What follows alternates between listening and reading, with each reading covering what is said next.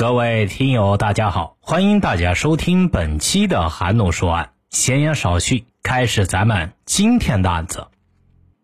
一九九五年八月五日，辽宁省沈阳市东北耐火材料厂的女工任某下班后突然失踪了，家属找遍了可能的地方都没有任何消息，实在没有办法。八月七日，任某丈夫前往派出所报案，几乎就在同一时间。铁西区公安分局又接到了方某和王某家属的报案，一样是失踪，一样是三十来岁的年轻女性。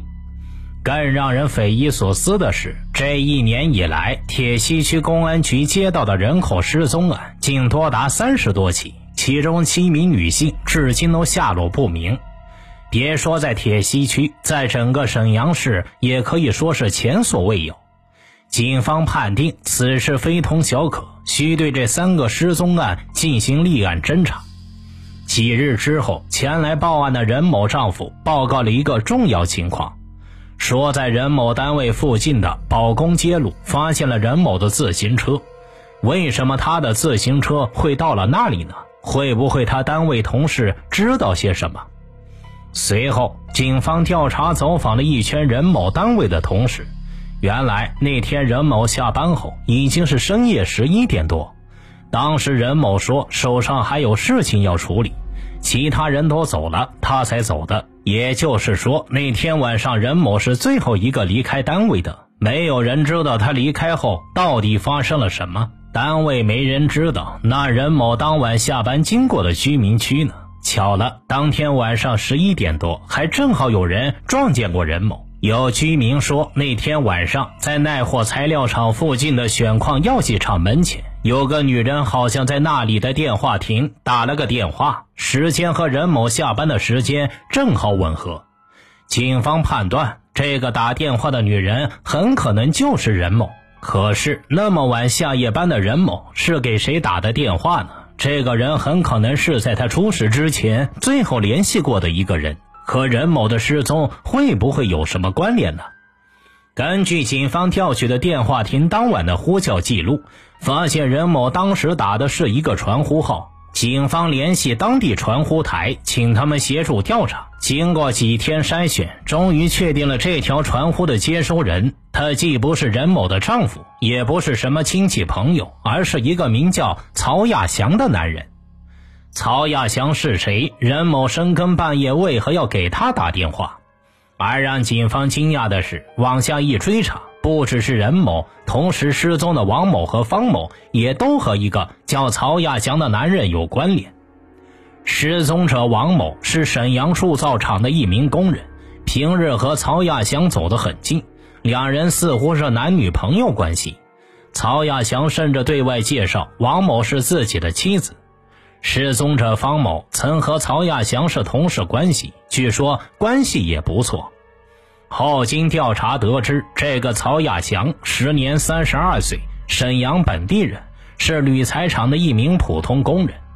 他和任某的丈夫李某是同事，两人关系不错，还经常去对方家里喝酒聊天。李某出于信任，曾数次托他帮忙接下夜班的妻子回家。据任某单位的人说了，有时候任某下夜班晚了，都是曹亚祥来接她的。他们还拿这事多次开玩笑，怎么老公不来接，反而是老公的哥们儿来？但每次任某都笑笑说别想歪了，丈夫跟曹亚祥就是好朋友，替她老公来接她的。一来二去的，大家也就不大惊小怪了，顶多偶尔在背后八卦八卦。除此之外，也没有更多的信息。但是三名失踪女子都和他有关联，这让警方很难不怀疑。警方决定必须立刻依法传唤曹亚祥，以任某的失踪为重点，对他进行讯问。曹亚祥只承认自己受任某的丈夫委托，数次接任某下班，但在八月五日晚上并没有去接人，而是在家里看电视。民警发现，再这么问下去也不会问出什么结果。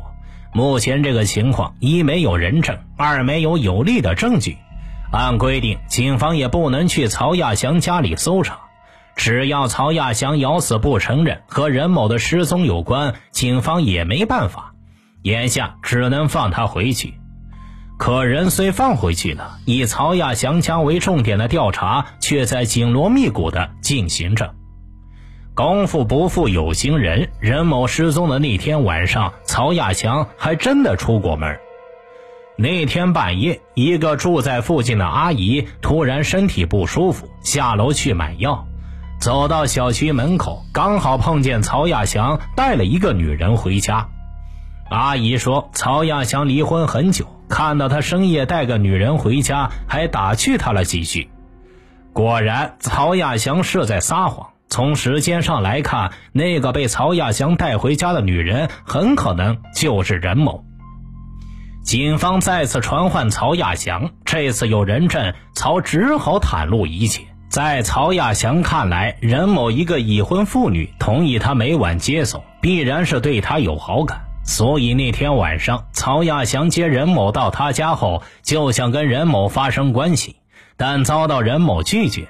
曹还以为任某是故作矜持，就想霸王硬上弓。谁知道任某居然大喊大叫，还对他拳打脚踢，弄得他十分火大。气急败坏之余，他顺手拿起了不远处的铁锤，砸向了任某的脑袋，当场就把任某给打死了。杀了任某后，曹亚祥为了毁尸灭迹，又用家中的菜刀肢解了尸体，然后将尸块装进几个袋子，骑着三轮车将袋子扔到一个铁道口旁的臭水沟里。根据曹亚祥的交代。警方立即组织警力前往他所说的臭水沟寻找尸体。到了现场后，警方是大吃一惊。这里与其说是一个臭水沟，不如说是一个大粪坑。黑漆漆的水面上飘着各种垃圾杂物，甚至还有一些动物的尸体，刺鼻的味道熏得警察们喘不过气来。他们只好用钩子和铁锹在臭水沟中寻找尸块。经过一番搜索，警方前后打捞出了女人的头颅、盆骨等等二十六块。见到这样震撼的场面，让办案民警们呆在原地。这可不是一个人的呀！有了确凿的证据和嫌疑人的口供，警方立刻依法对曹亚祥家进行搜索。随后，警方在曹亚祥的家里、床边、衣柜、天花板等很多地方都发现了星星点点的血迹。抽屉里还有大量女人佩戴的金银首饰和鞋子、包包。警方找来和任某几乎同时失踪的方某和王某家属，经确认，其中有一些物品正是王某和方某的。但奇怪的是，臭水沟打捞出的尸块里却没有王某和方某的。根据曹亚祥的供述，为了保险起见，他并没有在自己家杀害方某和王某，而是选择在于洪区杨土乡的冶金修配厂临时租用的简易房里。那里离自己居住的铁西区不远，他对周围环境比较熟悉，也不容易引起别人的怀疑。杀了方某和王某后，为了掩人耳目，他一样选择了把人分尸，并把尸块分别扔到了郊区的几个公厕里。除了任某、王某、方某，据曹亚祥交代，被他杀害的还有和平区铁西区舞厅中的两名舞女。这两人都是曹亚祥在舞厅玩乐时认识的。他将两人骗到自己家中发生不正当关系后，对方提出要钱时，他便将其杀害抛尸。案件终于水落石出，更多的受害者浮出水面，真相震撼了整个铁西区公安局。这么多无辜受害者被杀害的原因，竟然一个比一个匪夷所思。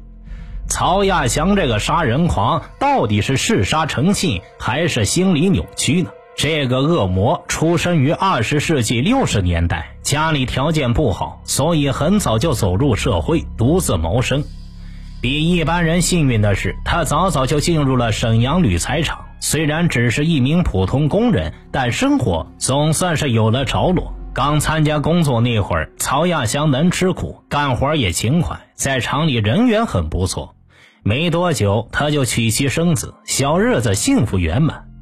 原本日子就该这么安安稳稳的过下去，可谁能想到，在一次设备操作中，曹亚祥意外受了伤。虽然没有生命危险，前额却留下了一块很深的疤痕。他本来就长得不算很好看，在人均一米八的东北，他的身高还不到一米七，一双不大的眼睛深陷在眼窝里，脸是又瘦又长，有点灰白色的样子。受伤留疤以后，喜欢开玩笑的工友们动不动就拿他取笑。本来就自卑的曹亚强，内心愈发的自卑。这班上的也是一天比一天不开心。慢慢的，他也不怎么爱去上班了，因为是工伤，单位理亏在前。见到曹亚强消极怠工，也不好多说什么，只好同意他休长假。曹亚祥一年一年的不去单位，无所事事，日子越过越拉胯，就像是混吃等死。再后来，为了寻求刺激，他开始出入各个舞场，放飞自我。或许觉得自己比舞女高人一等，自卑的他变得巧舌如簧，和舞女们肆意打情骂俏，甚至经常发生不正当关系。可是，在舞厅这种灯红酒绿的地方，他看到那些衣着光鲜的有钱人出手阔绰，再看看自己穿的破破烂烂，也给不出像样的消费，心里难免觉得失落。一面是极度的自卑，一面又是故作自负，一边和舞女们纵情声色，一边在心底鄙视和仇恨他们。渐渐的，舞厅的放纵也让他没法开心了。回到家又是跟妻子吵闹，其实对于他整天游手好闲，妻子早就心生不满，不止一次的劝过他，也争吵过很多次，可一直没起什么作用。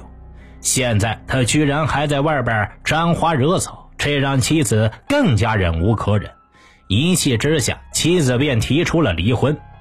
见妻子离婚的态度十分坚决，曹亚强索性便破罐子破摔，同意了。他想着自己反正已经是个废人，一个人倒也乐得轻松自在。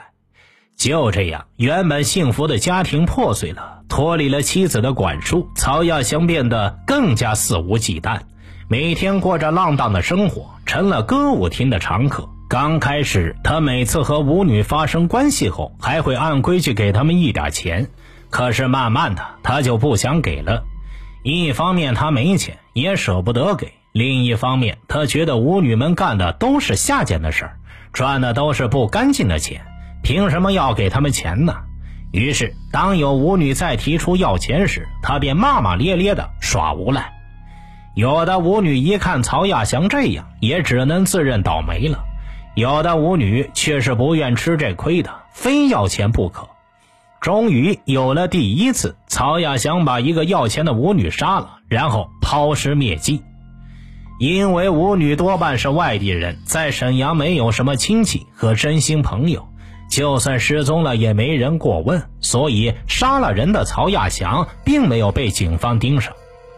杀了人还毫发无损，这让曹亚祥多了几分侥幸。有了第一次以后，他的胆子也越来越大，目标从舞女转向了身边熟悉的女性朋友。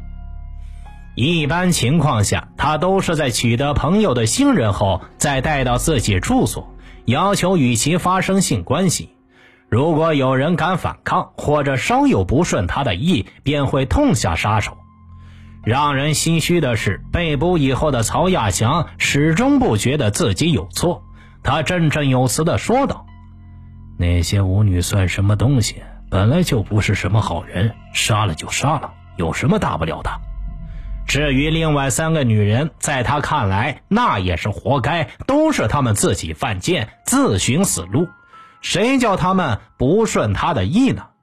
各位看看，变态就是变态呀，想法都跟别人不一样。”曹亚祥杀害七名女子，最后被判处死刑。这样的结局实在让人唏嘘不已。也许意外让他的生活开始变得暗淡，但作为一个成年人，可以选择面对的方式有很多种，而这个恶魔却选择了通向死亡的那一种。曹亚祥面对现实的嘲讽，表现出的无力和自卑，却驱使他去欺凌残害比自己更弱势的女性群体。以此来获得内心的满足与虚妄。不得不说呀，可怜之人必有可恨之处。随后等待他的将是正义的枪声。听大案要案，观百态人生。我是说书人韩诺，关注我，了解更多精彩大案。好了，这个案子就为大家播讲完毕了，咱们下期再见。